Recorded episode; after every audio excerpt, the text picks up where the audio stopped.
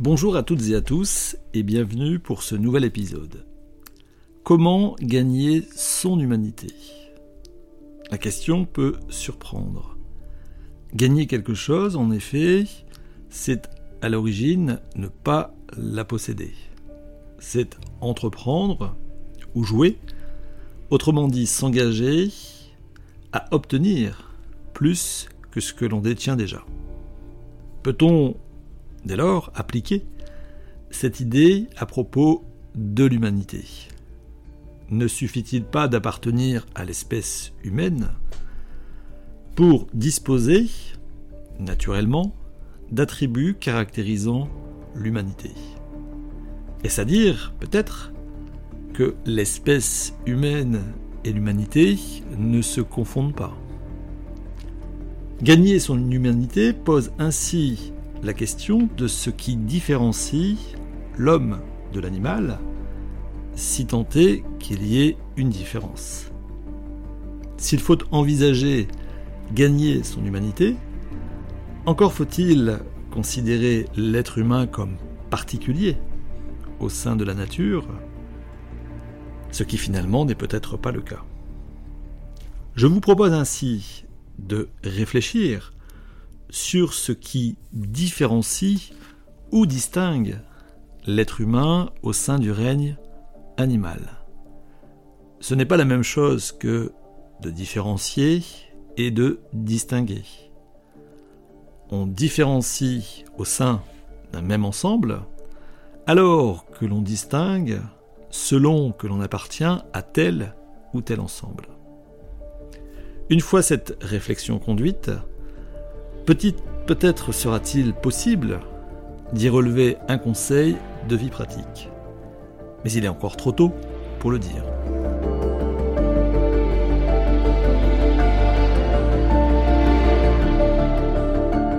Deux conceptions s'opposent à propos du rapport entre l'homme et l'animal. La première revient à considérer que l'être humain est un animal parmi d'autres certes différent, singulier, mais néanmoins représentant du vivant comme tout être.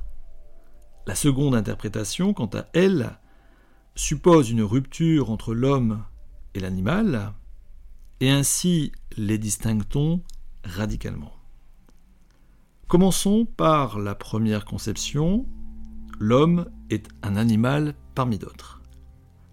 Cette idée repose sur une approche évolutive au sujet de l'être humain. Dans tous les cas de figure, l'homme vient de l'animal et a évolué pour s'en différencier. Mais il n'en reste pas moins un animal avec des attributs particuliers. Le cerveau humain, certes, s'est fortement développé depuis des temps immémoriaux pour devenir l'organe le plus complexe qui soit, à nul autre pareil au sein du vivant. Ce niveau de complexité nous différencie au sein de la nature. Rien n'est aussi complexe dans le monde que le cerveau humain. L'être humain est ainsi très particulier, mais il n'en reste pas moins une espèce animale, tel est le sens de la première proposition formulée concernant le rapport entre l'homme l'animal. Toujours dans le même esprit, il est possible de rapprocher cette fois-ci l'animal de l'être humain, en voyant dans certaines espèces des comportements similaires à ceux empruntés par l'homme. Par exemple, les dauphins ont un système de communication structuré et complexe comme c'est le cas pour le langage humain. Certes, le dauphin n'articule pas, mais pour autant parle-t-il moins à ses congénères que nous ne faisons? Il est ainsi possible de rapprocher l'homme de l'animal comme de rapprocher l'animal de l'homme.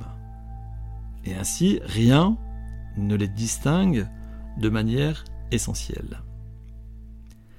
Il n'y aurait donc pas de point de rupture entre l'homme et l'animal, mais entre eux le résultat d'une évolution différente.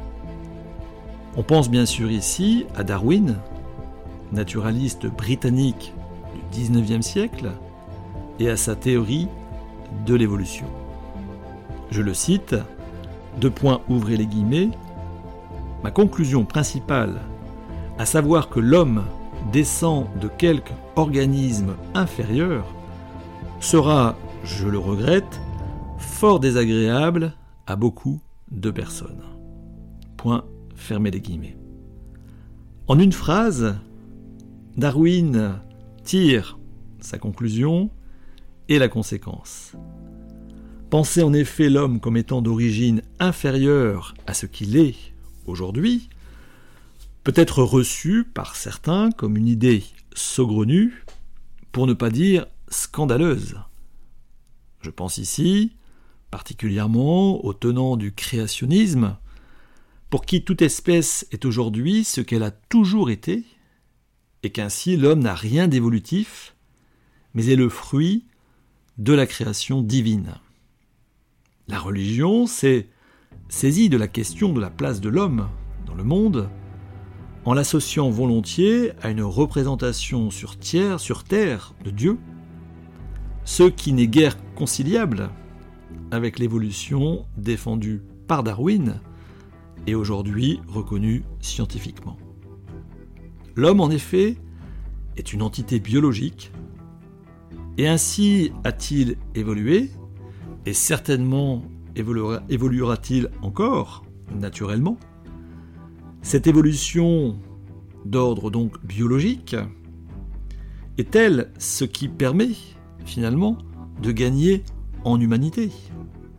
Ou alors, sans contester la théorie de l'évolution, peut-on voir chez l'homme une distinction comme un point de rupture entre lui et l'animal?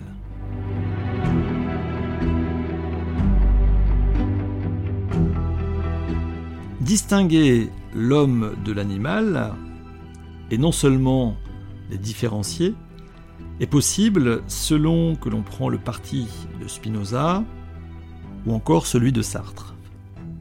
Débutons avec Spinoza, lequel nous dit à propos de l'homme qu'il n'est pas un empire dans un empire. Que signifie cette formulation très célèbre dans l'histoire de la philosophie? Simplement que l'homme appartient à la nature et qu'en conséquence celle-ci le détermine bien au-delà de ce qu'il pense, plus souvent par méconnaissance, ou lorsqu'il s'affirme être libre. Selon Spinoza, on pense être libre parce que l'on ne connaît pas les causes naturelles nous gouvernant.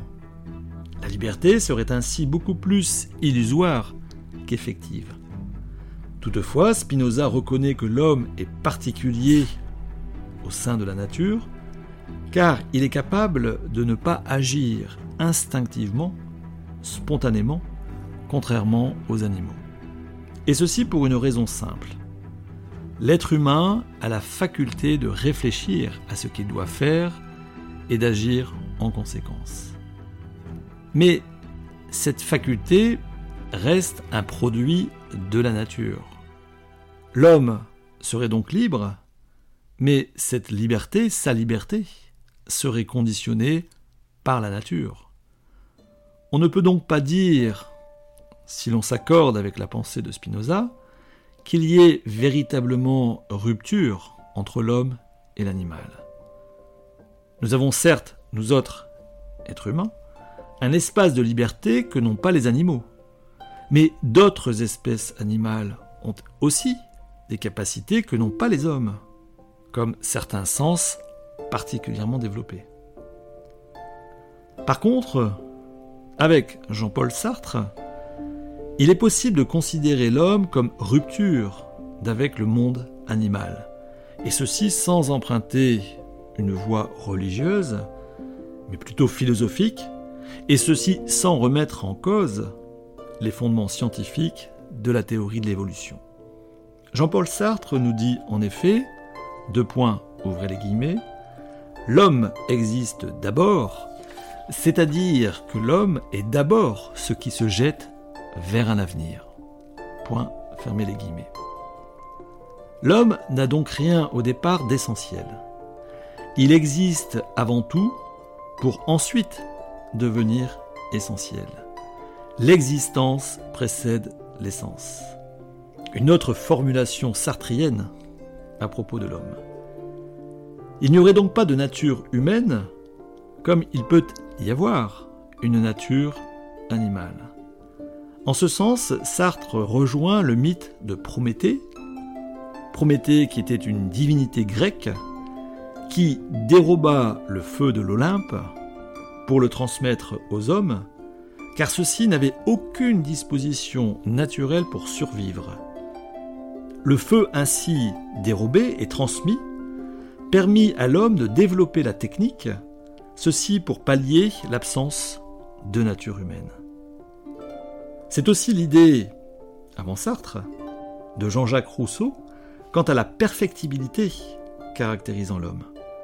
Parce que rien ne le détermine naturellement à sa naissance, contrairement à l'animal, l'homme se construit, il progresse, il se perfectionne. Seul l'homme peut progresser puis transmettre aux générations lui succédant les résultats de ses progrès. Et c'est d'ailleurs ce qui fait l'histoire. L'homme est ainsi plus un être historique que naturel à propos de son humanité.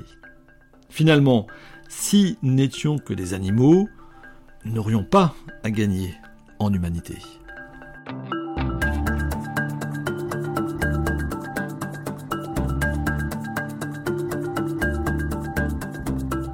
Pour terminer, avant de répondre à la question de comment gagner son humanité, il est important de comprendre pourquoi faut-il la gagner. La réponse est assez simple. Parce que nous ne sommes pas des animaux, nous avons capacité à être libres. Cette liberté, bien évidemment, est conditionnée parce que nous sommes, nous existons biologiquement, ce qui renvoie au corps. Mais à la différence de Spinoza et pour rejoindre Sartre, la liberté nous est à l'origine permise et cette liberté peut se développer par elle-même, se détacher ainsi de ses origines naturelles. Et c'est là que se joue, je pense, la responsabilité qui incombe à tout être humain. L'animal n'est responsable de rien. La nature n'est ni morale ni immorale. Elle est amorale.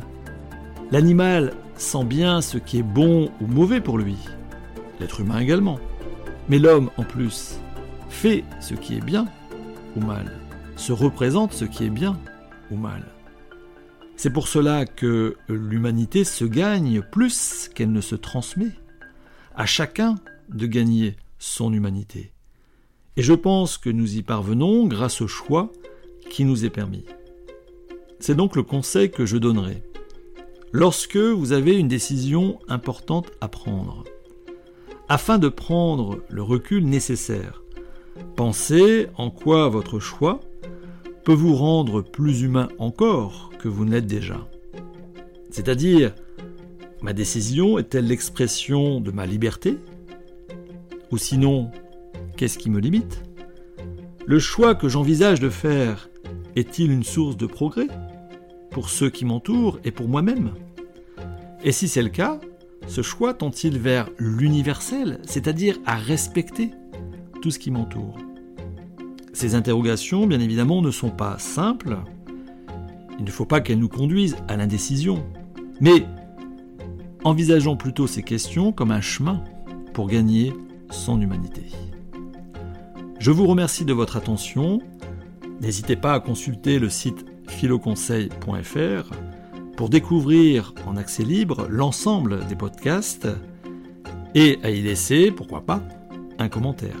Je serai ravi de vous lire, de vous répondre et pourquoi pas, peut-être poursuivrons-nous ensemble la réflexion.